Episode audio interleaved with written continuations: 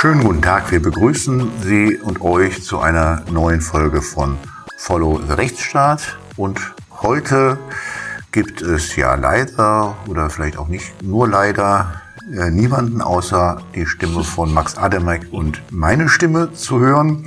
Wir werden uns heute befassen mit ja, insgesamt vier Gerichtsentscheidungen, die wir spannend finden. Das ist einmal der BGH mit einem Vorlagebeschluss zum EuGH, das ist zweimal das Bundesverwaltungsgericht und einmal der Europäische Gerichtshof.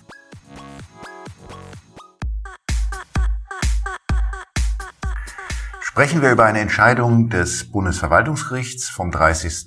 November 2022. Dazu gibt es bislang nur eine Pressemitteilung des Bundesverwaltungsgerichts mit der Überschrift MDR, also der Mitteldeutsche Rundfunk, darf Kommentare ohne Sendebezug auf seiner Facebook-Seite löschen. Worum ging es da, Max? Ähm, es ging, also der Kläger hat gegen den MDR geklagt, weil er auf der Facebook-Seite des MDR diverse, insgesamt 14 Kommentare verfasst hat, jeweils unter den deren dort geposteten Sendungen. Genau, und diese 14 Kommentare wurden alle gelöscht. Das waren auch Kommentare, die über mehrere Monate und Jahre hinweg verfasst wurden, wurden dann immer wieder neu auch in die Klage hinzugefügt und, und, und ne, waren dann auch klagegegenständlich. Und äh, Genau, so hat er sich ähm, darüber eben auch beschwert im Großteil der Kommentare über eine vermeintliche Zensur, die der MDR hier betreiben würde, weil er dauernd seine Kommentare löschen würde. Und das Ärgernis äh, wuchs, was man auch im Wortlaut der Kommentare erkennen kann, in äh, ja, etwas amüsanter Weise auch teilweise. Und so zog er vor das Verwaltungsgericht und hat bereits mit einem Kommentar jedenfalls Recht bekommen, dem äh, fünften Kommentar, der dort klagegegenständlich war. Da hat das Verwaltungsgericht eben gesagt, stimmt, der durfte nicht gelöscht werden. Und in die, diesen Kommentar hat er verfasst so einen Beitrag, der lautete, fast jeder zweite Rentner erhält unter 800 Euro Rente. Das war eben der Beitrag vom MDR und äh, der Kläger hat dann eben den Kommentar verfasst, niedrige Renten, aber die Diäten für die Politikdarsteller werden automatisch erhöht. Da sieht man genau, wo das Land steht. So, das war dieser fünfte der 14 Kommentare. Da hat er eben Recht bekommen vor dem Verwaltungsgericht. Und für alle anderen übrigen 13 Kommentare muss er eben weiter vor das Oberverwaltungsgericht ziehen. Vor das Oberverwaltungsgericht und dann vor das Bundesverwaltungsgericht. Genau. Ne? Das fing alles, alles an beim Verwaltungsgericht Leipzig, wo der immerhin, also in diesem einen Punkt, einen kleinen Erfolg damals erzielen könnte. Ja, wir haben uns erstmal gefragt, warum ist das eigentlich überhaupt ein Fall fürs Verwaltungsgericht? Also wenn ja, wir haben einen Blog bei der Ping und wenn dort in dem, da sind auch Kommentare möglich, wenn dort jemand irgendwas äh, kommentiert und wir entscheiden, dass wir das da nicht haben wollen, diese Kommentare, dann löschen wir das und dann kann er theoretisch vielleicht auch der Betreffende oder der praktisch gesprochen kann er sich ärgern, theoretisch kann er auch klagen, mhm. aber dann könnte er wohl nicht, dann würde er wohl nicht auf die Idee gekommen, zum Verwaltungsgericht zu gehen. Mhm. Ja, ähm, Warum ist ja nicht die, der einzige Fall, wo Verwaltungsgerichte gesagt haben, sie, äh, der Verwaltungsgerichtsweg sei gegeben für ähm, Klagen, in denen es um Löschungen und Sperrungen in den Netzwerken durch öffentlich-rechtliche Rundfunkanstalten geht. Wie wird das begründet, dass der Verwaltungsgerichtsweg eröffnet ist? Ähm, so wie ich das verstanden habe, natürlich vor allem damit, dass ja im Gegensatz zu Ping der MDR vor allem eine öffentlich-rechtliche Rundfunkanstalt ist und insofern eben eine öffentlich-rechtliche, ähm, also eine Körperschaft des öffentlichen Rechtes. Und äh, das ist ja eben immer diese Voraussetzung, ne? also dass es eben auch die streitentscheidende Norm äh, muss eben öffentlich-rechtlicher Natur sein, jedenfalls nach einer und ich glaube der herrschenden Ansicht und es muss eben auch nicht verfassungsrechtlicher Art sein, so dass man vor, vor den Verwaltungsgerichten eben klagen kann und so war das hier eben gegeben dass der MDR eben, wie gesagt, kein Privater ist und eben die Zivilgerichtsbarkeit nicht diejenige war, vor der man sich streiten musste. Ja, Anspruchsgrundlage, wir werden darüber dann jetzt gleich nochmal kurz genauer sprechen, aber Anspruchsgrundlage kann wohl nur eine öffentlich-rechtliche Anspruchsgrundlage sein, die sich wiederum daraus, letztlich daraus ableitet, dass wir es hier mit, nicht mit Privaten zu tun haben, sondern mit einer öffentlich-rechtlichen Rundfunkanstalt, also einem Gegenüber das Hoheitsgewalt ausübt. Ähm, und da ist, ja, also man würde ja gar nicht, also ich wüsste gar nicht so richtig eine Anspruchsgrundlage, wo, die man als User haben könnte, um daraus abzuleiten, dass man jetzt einen Anspruch habe, dass der Kommentar auf der Ping-Seite stehen bleibt. Da wüsste ich keine Anspruchsgrundlage, woraus man das herleiten kann. Mhm. Aber vielleicht ist es anders im öffentlichen Recht. Äh, dann im öffentlichen Recht haben wir ja, nicht, da gibt es ja äh, zum Beispiel, und das ist dann auch das Thema in den Entscheidungen, die es zum Löschen und Sperren in den sozialen Netzwerken durch öffentlich-rechtliche Rundfunkanstalten gibt. Es gibt ja so etwas wie das virtuelle Hausrecht. Mhm. Das ist eine Parallele zur, zur realen Welt. Also so wie man, wie man als Besitzer eines Gebäudes das Hausrecht hat, hat man es dann eben auch so, sieht man das auf, äh, etwa auf seinen eigenen Facebook-Seiten, ja, mhm. wenn man die dort eröffnet.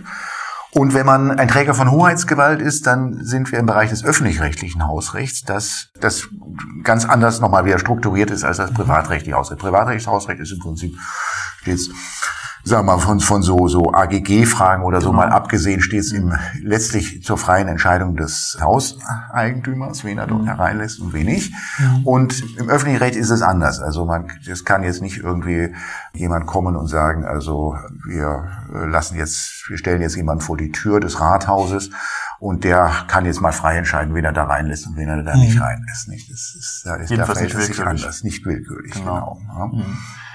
Genau, das liegt ja vor allem einfach daran, dass ja öffentlich-rechtliche, so wie hier eben Körperschaften und eben der Staat an Grundrechte gebunden ist. Das heißt, man spricht hier einfach von der, ähm, von der Frage, die dann eben thematisiert werden muss, der, der Grundrechtsverpflichtung. Genau. Ist das dann eine, das ist dann, also so ganz, wir haben die Entscheidung der Vorinstanzen geschaut. Also Bundesverwaltungsgericht, wie gesagt, haben wir bisher nur die Pressemitteilung, da kann man es nicht ablesen, wo denn eigentlich der Anspruch herkommen soll, dass, dass der Kommentar dort stehen bleibt die ähm, wir haben, beide haben darüber schon im Vorfeld länger äh, auch diskutiert. Und so ganz scharf ist eigentlich keiner der, keiner der Entscheidungen, die wir gefunden haben, äh, jetzt wirklich die Anspruchsgrundlage beim Namen zu nennen. Wahrscheinlich äh, ist es aber tatsächlich so eine Art Teilhabeanspruch oder es ist wohl ein Teilhabeanspruch, der sich aus Elementen des Artikel 5 Grundgesetz zusammensetzt und aus der Figur, die im öffentlichen Recht halt bekannt ist, des Zugangsanspruch aus dem öffentlich-rechtlichen Hausrecht. Also mich jedenfalls beschleicht, wenn ich mir, wenn ich mir anschaue, ähm, was man denn eigentlich findet zu der Rechtsgrundlage, zu der Anspruchsgrundlage, warum man dort das Recht haben soll zu kommentieren, dann sticht mir ins Auge, dass da wahrscheinlich Raum für eine Doktorarbeit äh, äh, liegt, äh, ja. das eigentlich mal aufzubohren und zu untersuchen. Ja. Man darf nicht unterschätzen die Sprengkraft, die darin liegt, weil das läuft ja letztlich dann darauf hinaus, dass die, also dass die öffentlich-rechtlichen Anstalten, wenn sie, sie in die sozialen Medien hineingehen, dass sie, dass sie nicht mehr frei sind. Und dass, dass das im Ergebnis so ist, das, das habe ich gar keinen Zweifel, dass das auch richtig ist im Ergebnis. Aber das wirft ja so Fragen auf, darf man denn eigentlich User blocken und sperren? Mhm. Ja, die einem da, da mit böswilligen, gehässigen äh, Kommentaren gekommen sind und äh, die man jetzt einfach nicht mehr haben möchte. Mhm. Und vieles andere mehr. Also das hat durchaus auch ähm, eine ganze Menge so Nebenwirkungen. Jetzt haben wir ja gesagt, also in dem einen Fall hat das Verwaltungsgericht tatsächlich sogar dem Kläger Recht gegeben, aber ansonsten ist der Klage erfolgreich, erfolglos geblieben und dann auch vom Bundesverwaltungsgericht, jedenfalls vorerst letzter Instanz, gescheitert. Wie hat das Bundesverwaltungsgericht das begründet, dass äh, hier kein solcher Anspruch äh, bestand? Naja, also zunächst mal war ja auch vor allen Instanzen eben immer strittig, ähm, inwiefern da eine sozusagen übersetzt eine Art Befugnis zur Löschung besteht oder sogar eine Pflicht zu, ähm, äh, zur Löschung. Und das heißt, man muss natürlich auch da wieder gucken, was ist denn die Rechtsgrundlage für dieses Handeln durch den MDR. Und das heißt, man hat natürlich den Rundfunkstaatsvertrag ähm, äh, zu Rate gezogen, der dort das Ganze eben regelt, insbesondere der Paragraph 11 dort und insbesondere der Paragraph 11d, ähm, ähm, worauf sich das Ganze bezieht. Und da gibt es eben gewisse Vorgaben dafür, was ähm, die öffentlich-rechtlichen Rundfunkanstalten eben überhaupt anbieten können im Rahmen des sogenannten Telemedienangebots, was sie neben dem, was sie eigentlich machen, also ähm, ähm, Rundfunk, Radio, Fernsehen, eben diese, diese Geschichten, eben auch das Telemedienangebot, was dort aufgenommen worden ist, was sie eben ebenfalls dürfen, neben Radio, Film, Fernsehen, ähm, aber eben mit gewissen Rahmenbedingungen. Und die legt der Rundfunkstaatsvertrag fest, insbesondere auch noch mit, mit, mit Anlagen äh, zu den Rechtsnormen, die dann eben festlegen, was und wie ja, die dort anbieten dürfen, überhaupt im Internet. Das heißt, und da ist vor allem ganz klar festgelegt, dass man eben ähm, eigene Foren und, und Chats be betreiben darf, aber eben vor allem unter der unter der Sendermarke, also etwa beispiel, beispielhaft mdr.de wäre jetzt zulässig, aber das wirft natürlich trotzdem dann rechtlich die Frage auf, die offen bleibt, auch durch diese Regelung, wie ist das mit einer MDR ähm, weil das ja eben theoretisch jetzt keine eigene, erstmal eigens erstellte Sache ähm, und eigens initiierte Sache ist unter einer eigenen Domain und ähnlichem, sondern eben auf Facebook. Und ähm, da ist dann das einstiegige Kriterium vor allem auch für das Handeln dort hinzugezogen worden, ähm, die Frage nach dem Sendungsbezug von Nutzerpostings unter die Sendungen. Und genau, und da wurde eben, hat jetzt sowohl das OVG als auch eben das Bundesverwaltungsgericht gesagt, bei den übrigen 13 Kommentaren, die weiterhin streitgegenständlich waren, dass diese eben nicht den hinreichenden Sendungsbezug aufwiesen und folglich der MDR diese Kommentare auf der Facebook-Seite löschen durfte. Hm? Also es geht immer wieder um äh, das Paragraph 11d des Rundfunkstaatsvertrages, der ähm, die Befugnisse der öffentlich-rechtlichen Rundfunkanstalten im Internet äh, unterwegs zu sein, Telemedien anzubieten, äh, mhm. einschränkt. Das hat einen äh, europäischen Hintergrund, weil das äh, verhindern soll, dass mit Staatsgeld finanzierte Sender privaten Konkurrenz mhm. machen. Okay. Da kommt das her, ja. äh, aus den mehr als zehn Jahre alt, diese Einschränkungen. Ähm, und zu diesen Einschränkungen gehört es halt, dass, dass äh, öffentlich-rechtliche Sender keine freien Foren und Chats äh, anbieten dürfen, sondern sie dürfen Kommentarfunktionen nur öffnen für Anmerkungen, die was mit den Sendungen, um die es da geht, auch jeweils zu tun haben. Genau, und Sie haben die Verpflichtung, das auch journalistisch redaktionell zu begleiten. Das steht eben auch in diesen Vorgaben des Rundfunkstaatsvertrags drin. Und das müssen Sie entsprechend natürlich dann auch, äh, jedenfalls nach Ansicht der Gerichte, jetzt auch auf Facebook tun, auf Ihren Seiten dort. Richtig. Ähm, jetzt äh, so, sollten wir nicht unter den Tisch fallen lassen. Ich glaube, da müssen wir uns an einer Stelle auch, auch kurz mal korrigieren, weil wir etwas vor, etwas sehr pauschal gesagt haben, äh, dass die Revision beim Bundesverwaltungsgericht gescheitert ist. Das ist bei fast allen Punkten richtig. Allerdings ein Kommentar ist dann doch stehen geblieben oder musste doch stehen bleiben, weil dann das Bundesverwaltungsgericht gesagt hat, also hier können wir noch hinreichenden Sendebezug erkennen.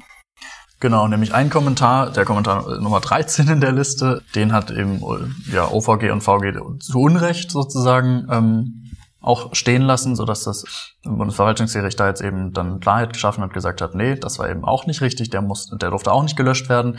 Das war eben ähm, ein Beitrag des MDR zu bundesweiten Razzien gegen Neonazis und da hat der Kläger eben den Kommentar verfasst, ob man dabei den Attentäter von Straßburg finden wird, hat er wohl darunter geschrieben.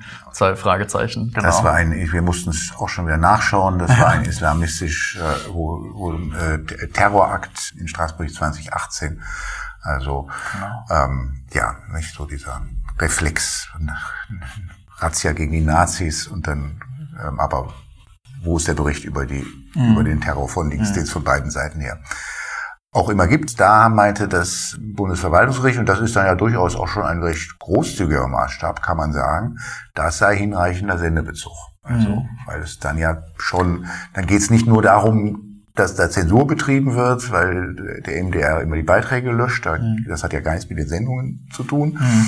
sondern da geht es dann, immerhin gibt es dann einen Bezug äh, zu den Sendungen. Was ich aber interessant finde, ist zum Beispiel, und weil da habe ich schon auch gedacht, das hat, hat doch eindeutig eigentlich Sendungsbezug, ähm, ist dieser Kommentar Nummer 8, das Beitrag Massensterben bei Amseln durch Usutu-Virus also eben Amselsterben, heimische Mücken und so weiter, thematisierte dieser Beitrag. Und der Kläger kommentierte schon erstaunlich, was mittlerweile durch Zugvögel alles so eingeschleppt werden soll. Bis vor drei Jahren wurde da noch nichts durch Zugvögel eingeschleppt. Also ich war, recht, ist doch ein Sendungsbezug. Ja, ja. wenn, man, wenn man das so, wenn man das so großzügig sieht mit dem Sendungsbezug, dann versteht man es tatsächlich nicht, warum das keinen Sendungsbezug ne? Fand ich komisch. hat. Und dann können wir eigentlich an dieser Stelle unseren Zuhörerinnen und Zuhörern nur versprechen, dass wenn uns das dann tatsächlich mal die vollständige Entscheidung hier äh, mhm. unterkommt, dass wir uns mal anschauen werden, warum das Bundesverwaltungsgericht, das muss ja irgendwie begründet haben, mhm. ähm, also zu den Attentätern von Straßburg eine andere Meinung hatte als zu den äh, äh, zu den eingeschleppten Zugvögeln. Ja, das, das ist richtig, genau. Ja, ich finde, äh, vor allem eins zeigt das halt aber ganz interessant, ist natürlich, dass das Kriterium der Sendungsbezogenheit irgendwie auch Probleme schafft und man schon auch hinterfragen sollte, ob das Bestand haben kann in der Zukunft, gerade wenn eben auf Online-Plattformen, insbesondere wie Facebook, äh, mittlerweile wahrscheinlich der Großteil politischer Diskussion auch in unserer Gesellschaft geführt wird, ob das dann so richtig ist, das da derart einzuschränken. Das, mhm. ja, das kommt ja, das kommt ja aus Europa, also das wird man gar nicht so leicht äh, ändern können. Ja. Weil das ja wieder eben diesen Hintergrund hat, dass mhm. ja häufig den also die, die, also alle, alle Privaten, ja auch, äh, gab es ja auch Tagesschau-App, die Auseinandersetzung ähm, jetzt zwischen zwischen äh, Presse und den Rundfunkanstalten, wie weit die Rundfunkanstalten mit also Gebühren finanziert jetzt in Bereiche hereingehen dürften, mhm. in denen eigentlich Private es gewohnt sind, ihr Geld zu verdienen. Nicht? Ja. Und das ähm, das er, er erklärt ja diese Grenzziehung, diese vielleicht diese sicherlich etwas merkwürdige Unterscheidung zwischen sendungsbezogenen äh, mhm. Kommentaren und nicht sendungsbezogenen Kommentaren. Aber also unterm Strich so ganz ohne ist das nicht, dass man jetzt also sagen kann, auch mit dem Segen des Bundesverwaltungsgerichts verhält es sich so, dass die öffentlich-rechtlichen, wenn sie anfangen, dort ihre Seiten zu kuratieren, dass sie mhm. da nicht frei sind, sondern dass mhm. sie dort rechtlich gebunden agieren, weil sie letztlich Artikel, weil sie letztlich Artikel 5 unmittelbar zu beachten haben. Richtig, Kraftartikel 1 Satz 3 Grundgesetz, sie sind Teil des Staates. Das ist einfach so. Alles genau. Und sie haben deswegen, aber ja, weil nicht, und weil es die Anspruchsgrundlage gibt, also mhm. weil es den, den Teilhabeanspruch gibt, äh, aus Artikel 5 abgeleitet, beziehungsweise dieser, aus dieser Figur des ähm, öffentlich-rechtlichen Hausrechts, ist, ist jede Einschränkung rechtfertigungsbedürftig, genau. äh, wie man diese Entscheidung ähm, sehen kann. Genau. Ähm, wir werden sehen, wie das Thema sich weiterentwickelt.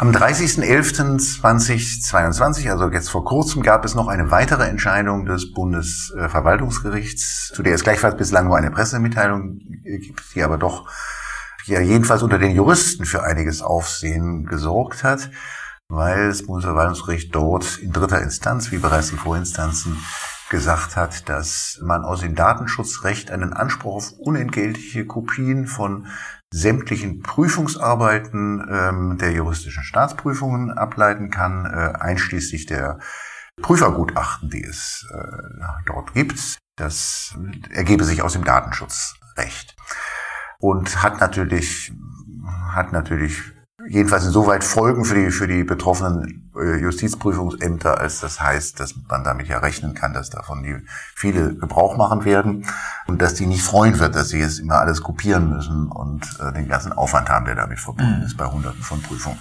mhm. äh, die es jedes Jahr äh, gibt. Und da sprechen wir ja immer von, von ja so im Schnitt sechs bis acht Arbeiten, je nach Bundesland und äh, die haben ja auch dann oft 20 Seiten. Also das ist schon eine mhm. ganze Menge eine ganze Menge Arbeit, die da den Justizprüfungsämtern beschert wird.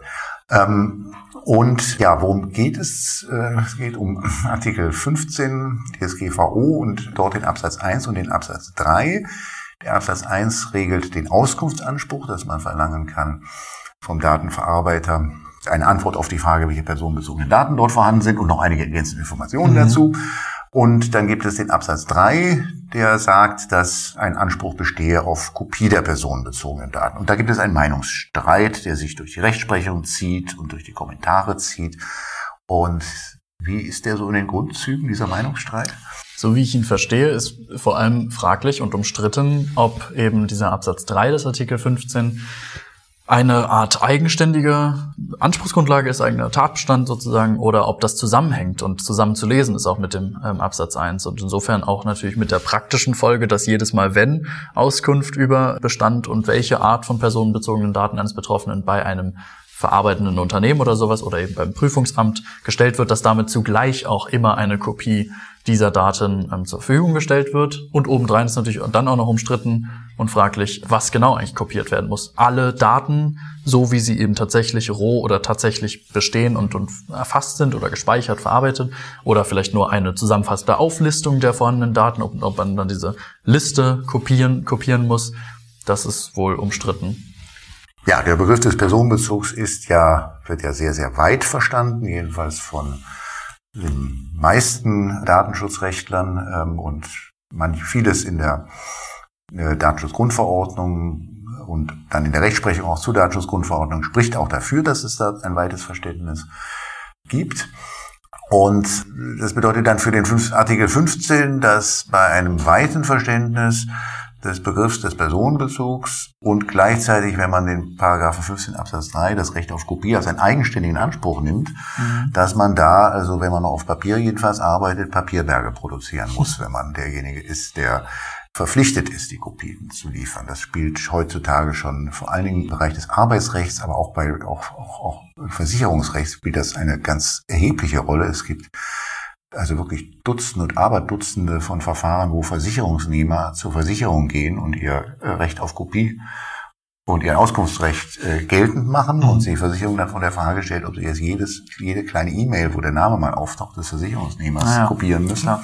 Und im Arbeitsrecht ist es fast schon ein Haftungsfall für einen Arbeitnehmeranwalt im Kündigungsschutzprozess, wenn er nicht den Auskunftsanspruch und den Kopieanspruch ähm, mit in die Verhandlungen aufnimmt, weil mhm. also da kriegt, da kriegt der Arbeitgeber schlechte Laune, wenn er konfrontiert wird mit dem Ersuchen, also doch jetzt Kopien von sämtlichen, auch wieder sämtlichen E-Mails oder sämtlichen irgendwo vermerkten Ist ja auch Wahnsinn, äh, ja. Äh, dort zu fertigen. Ja. Und jetzt gibt es dann halt eine, äh, ja, eine Auffassung, die auch also das ist auch fast 50-50 bei den Gerichten. Also viel vertreten wird, die sagt also, der 15 Absatz 3, der sagt eigentlich nur mit anderen Worten, was der 15 Absatz 1 bereits äh, sagt und ist jetzt nicht so zu verstehen, dass man da also ganze E-Mail-Bestände über Jahre hinweg irgendwie durchsuchen und äh, kopieren muss, sondern es reiche aus, wenn das, dann heißt es immer so, nicht immer so ganz präzise äh, aggregierte Listen mhm. oder ähnliches, dass man also auflistet, es gibt hier noch E-Mails mhm. äh, äh, des Mitarbeiters und damit sei es genug. Und jetzt hätte man eigentlich erwartet, dass ähm, es entweder oder ist, dass das Bundesverwaltungsgericht entweder sagt, ja, wir, sehen das auch sehr eingeschränkt nur, dieses Kopierrecht, und deswegen besteht kein Anspruch, jetzt jede Prüfungsarbeit äh, kopiert zu bekommen, sondern nur aggregierte Liste oder ähnliches, nur eine Auflistung. Oder sagt, also wir, wir gehen auch davon aus, dass das Recht auf Kopie ein eigenständiger Anspruch ist und dann steht das halt so im Gesetz, dass mhm. das alles äh, zu ähm, äh, dann auch äh, zu kopieren und herauszugeben ist. Ähm, und da, das, das ähm, da kommt dann ja noch hinzu, dass es eine EuGH-Entscheidung gibt, eine Entscheidung des Europäischen Gerichtshofs, dass Prüfungsarbeiten personenbezogene Daten sind. Und zwar alles daran. Ähm, genau, alles daran. Ähm, dann ist halt auch alles zu kopieren mhm. und herauszugeben. Jetzt mhm. sagt aber das Bundesverwaltungsgericht etwas, was, also ich jedenfalls, wir haben ja bisher nur die, äh, die Pressemitteilungen, müssen abwarten, wie es begründet wird. Sie sagen, das sei gar nicht erheblich. Also es komme egal, es komme immer dasselbe heraus, egal wie man jetzt diesen Meinungsstreit sieht. Genau. Ja, weil eben, und das stellt das Bundesverwaltungsgericht jedenfalls in der Pressemitteilung nochmal kurz eben da, weil eben sowohl nach dem weiten Normverständnis wohl eine sozusagen äh, von dieser Recht auf Datenkopie stets die Überlassung der Reproduktion der Daten, also eben dem Wortlaut nach dann alles zugunsten des Betroffenen sozusagen umfasst und aber nichts anderes würde folgen in, in diesem Fall dieser Prüfungsleistungen aus dem restriktiveren Interpretationsansatz, nachdem eben grundsätzlich nur zum Beispiel etwas zur Verfügung gestellt werden muss, was irgendwie eine Art Übersicht oder eine zusammen hier Bundesverwaltungsgericht schreibt eine Art ähm, strukturierte Zusammenfassung der Daten umfasst. Und weil das wohl daran liegt, dass ein solches Vorgehen, also eine Art strukturierte Zusammenfassung der Daten, bei Prüfungsarbeiten nicht möglich sei.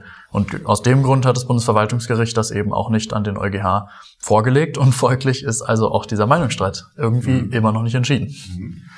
Ja, das ist, das ist auch, auch übrigens deshalb verwunderlich, dass es nicht vorgelegt worden ist, weil ja mittlerweile irgendwie, so gefühlt jedenfalls, jedes deutsche Arbeitsgericht und jedes deutsche Verwaltungsgericht schon mal einen Vorlagebeschluss an EuGH zur Auslegung der DSGVO geschrieben hat, aus dem Bundesverwaltungsgerichts, macht es an dieser vielleicht doch durchaus naheliegenden Stelle jetzt nicht und mhm. bleibt abzuwarten, wie das dann tatsächlich begründet ist äh, mhm. am Ende. Hier waren es 348 Seiten, äh, um die es hier ging, also alleine was die Klausuren anging und dann wohl noch die Prüfungsvermerke dann obendrein. Und dem, ja, dem Land Nordrhein-Westfalen sind 69,70 Euro entgangen, weil äh, das wäre eigentlich nach Landeskostenrecht an Kosten äh, ähm, angefallen, die jetzt aber dann nicht bezahlt werden müssen, weil sich der Anspruch der DSGVO ergibt und das Recht auf Kopie, das steht so im, im 13 Absatz 5 auch ein Recht auf unentgeltliche Kopien ist. Genau. Man muss sich aber schon noch natürlich überlegen. Ich verstehe schon, dass sich das Land Nordrhein-Westfalen da erstmal querstellt, weil man stelle sich mal vor, das würde jetzt, ähm, weiß ich nicht, auch nur die Hälfte aller, aller Absolventen der Prüfungen anfragen und dann haben wir hier regelmäßig zwischen 250, 350 Seiten, die sie da kopieren und zur Verfügung stellen und versenden müssen. Also da kann, da kann so ein Prüfungsamt ja weiß ich wie viele Leute anstellen und äh, ich schätze mal schon, dass da die Ressourcen hinten und vorn fehlen und das so ein Prüfungsamt einfach auch lahmlegen würde, wenn man da jetzt ankäme und, und dann auch noch unentgeltlich natürlich da einfach so, so einen Anspruch stellen würde. Das wäre schon sehr einschneidend, glaube ich, für den Betrieb dort. Ja, wir halten mal die Augen offen, was dann tatsächlich, was wir da tatsächlich in der Begründung zu ja. lesen bekommen und ob wir vielleicht sogar eine Begründung dann kriegen, die diesen Meinungsstreit, den man in den Kommentaren findet, vielleicht sogar beendet, weil man sagt, also ist es eigentlich, ja, das bleibt dann abzuwarten. Wenn es in mhm. diesem Fall gar keinen Unterschied macht, ob man den 15 Absatz 3 eng oder weit versteht, dann macht es vielleicht auch in anderen Fällen gar keinen Unterschied mehr mhm. und dann erübrigt sich vielleicht sogar diese, diese Diskussion, die man in, wie gesagt, in vielen, vielen Gerichtsentscheidungen der unterer Instanzen bei den Arbeitsgerichten äh, und bei den Zivilgerichten findet, dann erübrigt sich vielleicht dieser Meinungsstreit. Es bleibt abzuwarten. Ja.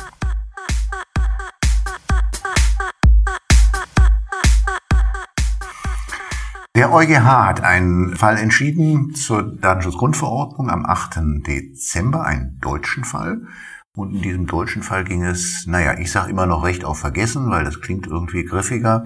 Ähm, aber man nennt es ja Artikel 17 DSGVO Recht auf Vergessen werden. Etwas, was ein, oder ein, das Recht auf Vergessen werden, was Artikel 17 DSGVO seinen Niederschlag gefunden hat und was so richtig aus der Taufe gehoben worden ist durch die Google Spain-Entscheidung äh, aus dem Jahre 2014, die seinerzeit sehr spektakulär war. Und jetzt kommt ein neuer Fall oder ist ein neuer Fall äh, vom BGH zum EuGH gekommen. Worum ging es da? Genau, also der Kläger ähm, ist halt für verschiedene Gesellschaften verantwortlich, in verantwortlicher Position tätig und bietet vor allem Finanzdienstleistungen an oder ist sogar an diesen Finanzdienstleistungen sonstig beteiligt. Und auf einer Website sind dann drei Artikel über ihn äh, oder eben diese Finanzdienstleistungen erschienen, ähm, die sich sehr kritisch damit auseinandersetzen und quasi vor ihm waren und da eben darauf hinweisen, dass da irgendwie, ja, dass das anrüchig wirkt. Und so haben die genau, hat diese, diese Websites halt diese äh, Dinge veröffentlicht. Und auf Google jetzt wurden, ähm, wurde diese negative Berichterstattung natürlich auch gelistet in den Suchergebnislisten. Und so hat der Kläger versucht, gegen Google eben vorzugehen, um die Auslistung dieser Suchergebnisse zu erzielen, mit Verweis auf Verletzung seiner Persönlichkeitsrechte. Ja, diese Fälle laufen immer gleich. Äh, jemand stellt fest, jemand gibt, ja, wer hat sich nicht schon mal irgendwann heimlich selbst gegoogelt? ähm, und dann googelt man sich selbst und findet, das macht nicht immer Freude, findet irgendwelche Warnhinweise vor den Sachen, mit denen der sein Geld verdient. Das gefällt ihm natürlich nicht. Das taucht die Artikel erscheinen auf einer Website, über die jetzt wiederum auch es kritische Berichterstattung mhm. gibt, mit allen möglichen äh, Vorwürfen bis hin dazu, dass dann diese, bei den Berichten ging es eigentlich nur wiederum diejenigen, über die berichtet wird, zu erpressen. So, und jetzt kommt, jetzt geht man zu Google. Typischerweise ist es nicht so ganz leicht, das sowas wegzukriegen äh, ja, wenn, wenn das auf irgendeiner amerikanischen Website ist, in Amerika gilt das Recht auf Meinungsfreiheit, Free Speech noch stärker als das in Europa der Fall ist. Und außerdem ist es wahnsinnig teuer in Amerika, äh, Verfahren wegen so etwas zu führen. Ähm, und äh, so wundert es einen nicht, dass derjenige, der sich da jetzt selbst mit dem eben erklärten Ergebnis gegoogelt hat, dass der dann zu Google geht und sagt, hier gibt es doch Google Spain 2014. Google ist auch in der Verantwortung datenschutzrechtlich für diese Suchergebnisse und macht das da mal weg. Genau, ja. Was sagte dann, was hat dann der BGH? Der hat am 27. Juli 2020 diesen Fall dann gehabt und was hat er, was hat er gesagt?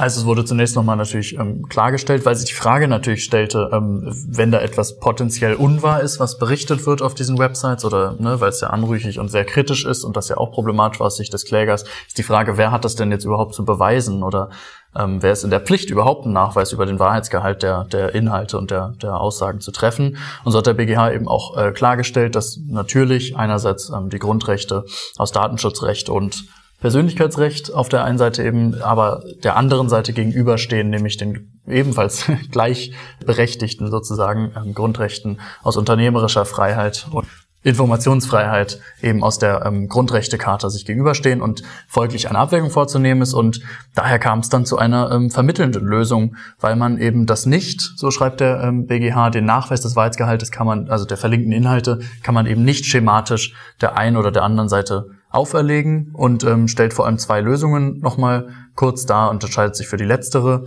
Lösung eins wäre in Betracht käme, dem Verantwortlichen des Suchdienstes im Rahmen der diesem ohnehin obliegenden Pflicht zur Prüfung des Auslistungsbegehrens, also wenn jemand eben als Betroffener angibt, ich hätte gern das hier, dieses und jenes Suchergebnis ähm, ausgelistet, das dem aufzugeben, den zutreffenden Sachverhalt ähm, sozusagen als Notice und Takedown zu erforschen zu ermitteln und selbst zu bewerten. Zum anderen kommt aber eben die Lösung in Betracht, dem Betroffenen selbst aufzuerlegen, die Wahrheit des vom Suchmaschinenverantwortlichen nachgewiesenen Inhalts durch eine Anspruchnahme des Inhalteanbieters einer zumindest vorläufigen Klärung zuzuführen. Also dass er erstmal selbst sozusagen ähm, darlegen muss, quasi als erster, erster, wie soll man sagen, Anscheinsbeweis sozusagen behaupten muss, warum das denn unwahr sein könnte.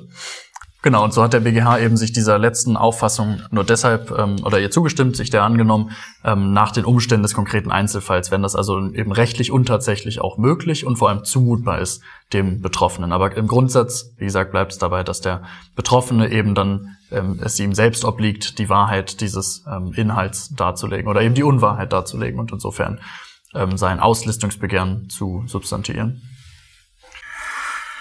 Genau, dann kommt der, der Fall zum EuGH, weil das, weil in Form einer Vorlagefrage, weil die Frage, was jetzt von diesen zwei von dir gerade geschilderten Varianten, die der BGH sieht, das Richtige ist, das äh, überlässt dann der BGH dem EuGH mhm. in Form einer Vorlagefrage. So kommt dann der Fall äh, zum EuGH und dort kommt er zuerst zum äh, Generalanwalt und da gibt's immer diesen floskelhaften Satz, den man immer in den aus Medien kennt, dass doch der, das EuGH in der Regel dem Generalanwalt folgt. Ähm, wo ich mich immer frage, also ja, Neudeutsch, wo ist die Evidenz? Also sprich, äh, hat das eigentlich wirklich schon mal jemand systematisch und statistisch erfasst? Wahrscheinlich, ich kenne das, ich kenne so etwas, aber nicht und bezweifle, dass ähm, wenn dass jeder, der das so schnell mal runterschreibt, wirklich auch weiß, woher er das denn eigentlich, woher diese Weisheit eigentlich hat. Mhm. Ähm, warum erwähne ich dies? Das erwähne ich, weil das ist mal ein ganz schönes Beispiel dafür, dass der EuGH dann auch eigentlich einem, dem Generalanwalt zwar nicht im Ergebnis, aber in der Begründung äh, also diametral widerspricht. Mhm.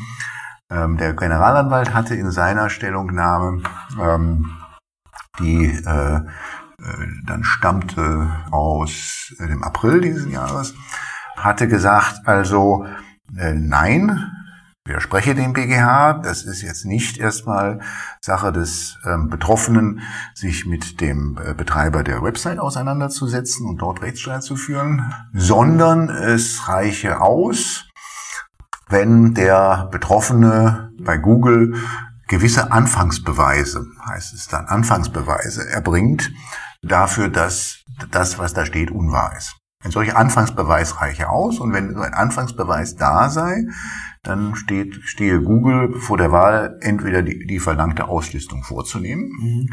ja, oder da mal nachzuforschen und auch Kontakt aufzunehmen mit dem Website-Betreiber, um herauszufinden, ob denn jetzt tatsächlich ähm, äh, das, was da steht, der Wahrheit entspricht oder, oder eben auch nicht. Mhm. Also hatte hier doch äh, den, dann Google in der Pflicht gesehen, dem nachzugehen und äh, Aufklärung äh, zu betreiben.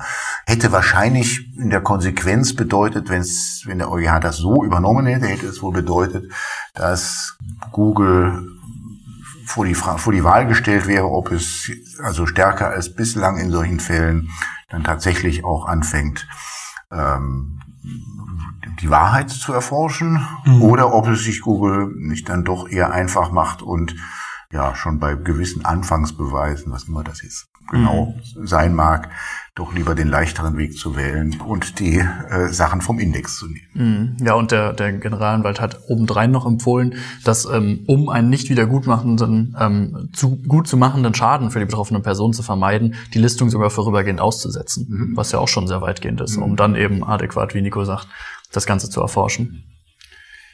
Der EuGH hat im Ergebnis ist ganz genauso gemacht. Also auch, auch der EuGH widerspricht dem BGH im Ergebnis und beantwortet die, äh, die Vorlagefrage ganz klipp und klar. Ist, die Auslistung hänge nicht davon ab, dass die Frage der Richtigkeit des ausgelisteten Inhalts im Rahmen einer von den Betroffenen gegen den Inhalteanbieter eingelegten äh, Prozess äh, geklärt werden muss. Also der, der Google kann nicht sagen, streite ich erstmal mit dem Inhalteanbieter.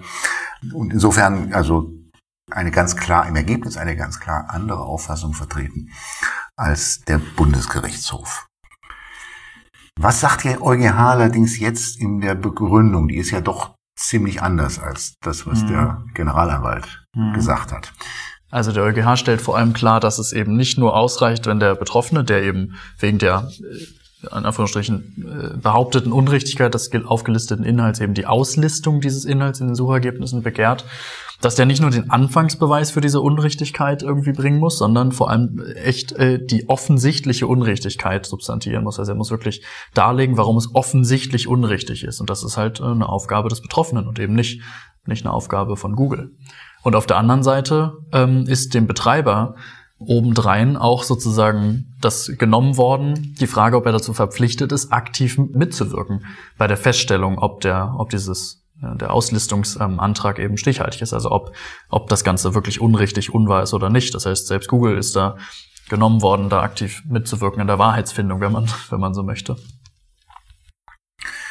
Genau, das sind die beiden, das sind die beiden Komponenten, nicht? Also erstmal Generalanwalt, nochmal Recap, sagt, also Anfangsbeweise für die Unrichtigkeit reichen, wenn man, mhm. dass man sie vorlegt und, mhm. der, und EuGH sagt, nee, also wir brauchen schon den Beweis der offensichtlichen Unrichtigkeit. Das ist was völlig anderes, ganz anderer Maßstab.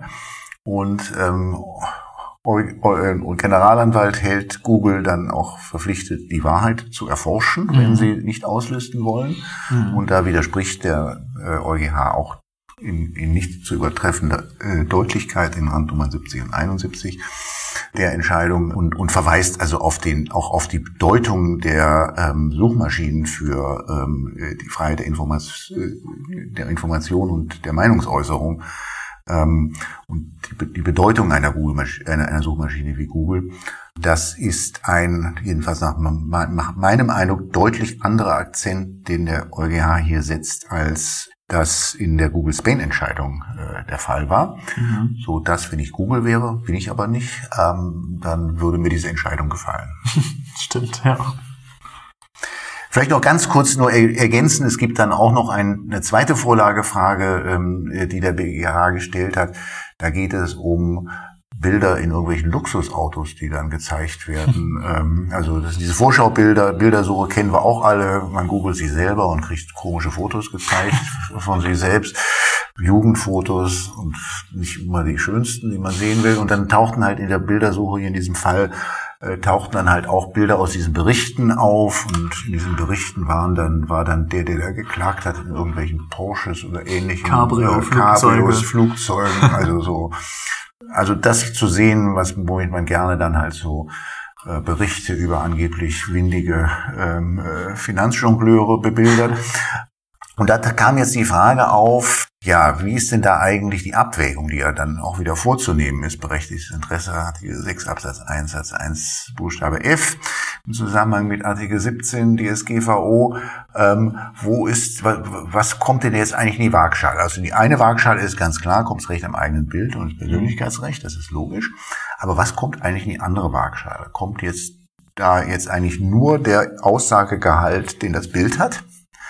Das, der ja sehr übersichtlich ist, mhm. oder kommt auch der Informationswert, der Berichte, äh, die wiederum äh, mit dem Bild verlinkt sind. Mhm. Ähm, und da hat, sagte der BGH schon, nein, also wir sind der Auffassung, äh, das ähm, kommt dann hier nur auf den Informationswert des Bildes selbst an. Mhm. Aber bisher vom EuGH nicht entschieden, deswegen legen wir vor und der EuGH hat sich dieser Auffassung angeschlossen. Also gegen solche äh, Vorschaubilder kann man deutlich leichter vorgehen als gegen ähm, die Berichte selbst. Wie, wie es halt immer ist, wenn der EuGH äh, zu entscheiden hat, ist der Fall natürlich mit dem EuGH, in der EuGH-Entscheidung noch lange nicht over sondern er wird zurückgehen zum Bundesgerichtshof und vom Bundesgerichtshof mit hoher Wahrscheinlichkeit auch wieder zurück in die unteren Instanzen, weil da ja wahrscheinlich mhm. erstmal einiges an Tatsachen auch mhm. wieder aufzuklären ist, mhm. so dass es auch bei dies, auch dieser Fall letztlich wieder ein Cliffhanger ist, der sicherlich auch noch eine, das, das Potenzial hat, noch eine ganze, ganze, ganze Weile lang äh, weiter zu äh, laufen. Und ja, es gibt ja sogar Fälle da, die kommen dann sogar mehrfach zum Europäischen mhm. Gerichtshof. Ja, ähm, das haben wir jetzt vor kurzem haben wir das erlebt mit dem Rechtsstreit, den äh, das, den die Verbraucherzentrale äh, Bundesverband äh, führt äh, seit etlichen Jahren. Da ging es um die Facebook-Nutzungsbedingungen von, ich weiß jetzt, ich muss es jetzt aus dem Kopf machen, von 2015 oder 14 oder 13, die sind mal abgemahnt, haben wir mhm. abgemahnt. Und der BGH hat die Entscheidung dann irgendwann im EuGH vorgelegt, ob, da gibt es nämlich so einen Meinungsstreit drum, ob denn eigentlich nach der DSGVO überhaupt noch eine Klagebefugnis der Verbraucherschutzverbände mhm. besteht. Ähm, das hat dazu geführt, ich spreche jetzt hier nicht aus Kenntnis, sondern aus Beobachtung, also jedenfalls nach meiner Beobachtung haben die Abmahnungen der Verbraucherschutzverbände mit dem, was das BGH-Urteil vorlag, so rasant gefühlt gegen Null abgenommen. Also es gab eigentlich keine Abmahnung wegen, wegen Datenschutzverstößen, äh, mhm. nat natürlich nur. Mhm. Weil offen war und vom EuGH zu entscheiden war, ob denn überhaupt eine Abmahnung Klagebefugnis äh, noch nach der also. DSGVO besteht. Mhm. Und die Verbraucherschutzverbände sind ja jetzt, also Gott sei Dank, sie leben ja von öffentlichen Geldern und Spenden. Sie sind jetzt nicht sehr risikoaffin ähm, und haben erstmal abgewartet, wie der EuGH entschieden hat. Mhm. Und dann hat der EuGH schließlich entschieden, irgendwann Mitte dieses Jahres und hat gesagt, also nein, grünes Licht für die Verbraucherschutzverbände. Sie haben die Klageabmahnung, Klagebefugnis äh, nach der DSGVO. Und daraufhin gab es auch gleich Verlautbarungen und auch, ja, man hat auch wieder Abmahnungen gesehen, der Verbraucherschützer. Ähm, aber der Fall musste natürlich erstmal wieder zurück zum BGH. Weil der ist ja nicht zu Ende mhm. beim EuGH. Mhm. Und jetzt ging der Fall zum BGH wieder zurück. Und was macht der BGH jetzt Mitte November? Er legt noch einmal vor. Er legt den Fall noch einmal vor, weil er jetzt, ähm, jetzt kann er natürlich nicht sagen, also keine, äh, äh, keine Abmahn- äh, und Klagebefugnis, aber er hat dann jetzt nach wie vor Zweifel an der, an der Reichweite dieser Befugnisse. Ja, jetzt kommt es auf die Feinheiten an. In Artikel 80 Absatz 2 heißt es, die Mitgliederstaaten äh, könnten vorsehen, also solche Verbandsabmahn- und Klagebefugnisse, wenn äh, Rechte der betroffenen Person gemäß dieser Verordnung infolge einer Verarbeitung verletzt worden sind. Also Voraussetzung ist, müssten Rechte der betroffenen Person infolge einer Datenverarbeitung verletzt worden hm. sein. Hm. Im konkreten Fall ging es, wie eingangs gesagt, um die Datenschutzbestimmungen von Facebook. Und jetzt sagt er, ja, Moment, es mag ja alles richtig sein, dass jetzt grundsätzlich diese Abmahnbefugnisse bestehen, aber ist es nicht notwendig zu äh, dann, dass es sich um einen Fall handelt, wo durch eine Datenverarbeitung Rechte verletzt worden sind, aber hier sind ja die Rechte allenfalls durch unzureichende Datenschutzinformationen verletzt worden. Mhm. Das ist ja keine, wiederum kein, sehr, sehr feinsinnig. Ja. Und also wenn man jetzt sehr sozusagen misstrauisch ist, äh, könnte man auf die Idee kommen zu sagen, dass damit wollen sich die Zivilgerichte offensichtlich, die haben offensichtlich, sträuben sich offensichtlich dagegen jetzt, also die durch aufwendige Verfahren geführt von den Verbraucher, von den gut finanzierten Verbraucherschutzverbänden, also hier dann zum Hüter über das Datenschutzrecht äh, zu wehren und denken sich vielleicht, das ist doch eigentlich Aufgabe der Datenschutzbehörden und mhm. der Verwaltungsgerichte. So kann man natürlich nicht in einer Entscheidung argumentieren, erst recht nicht, wenn man BGH ist.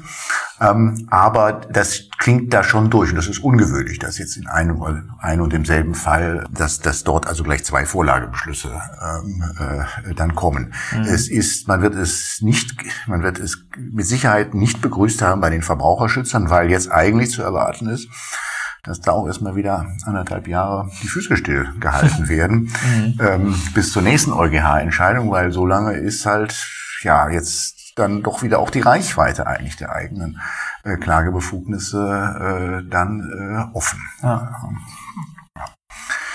Nun ja, auch hier gilt natürlich das Motto äh, Fortsetzung folgt ähm, und äh, wir dürfen abwarten, wie das wiederum dann auch seinen Fortgang nimmt. Eines ist sicher, die, also die Nutzungsbedingungen, an denen man mal ursprünglich Anstoß genommen hat per Abmahnung, die sind natürlich längst, längst, längst, längst, längst, längst, längst Geschichte.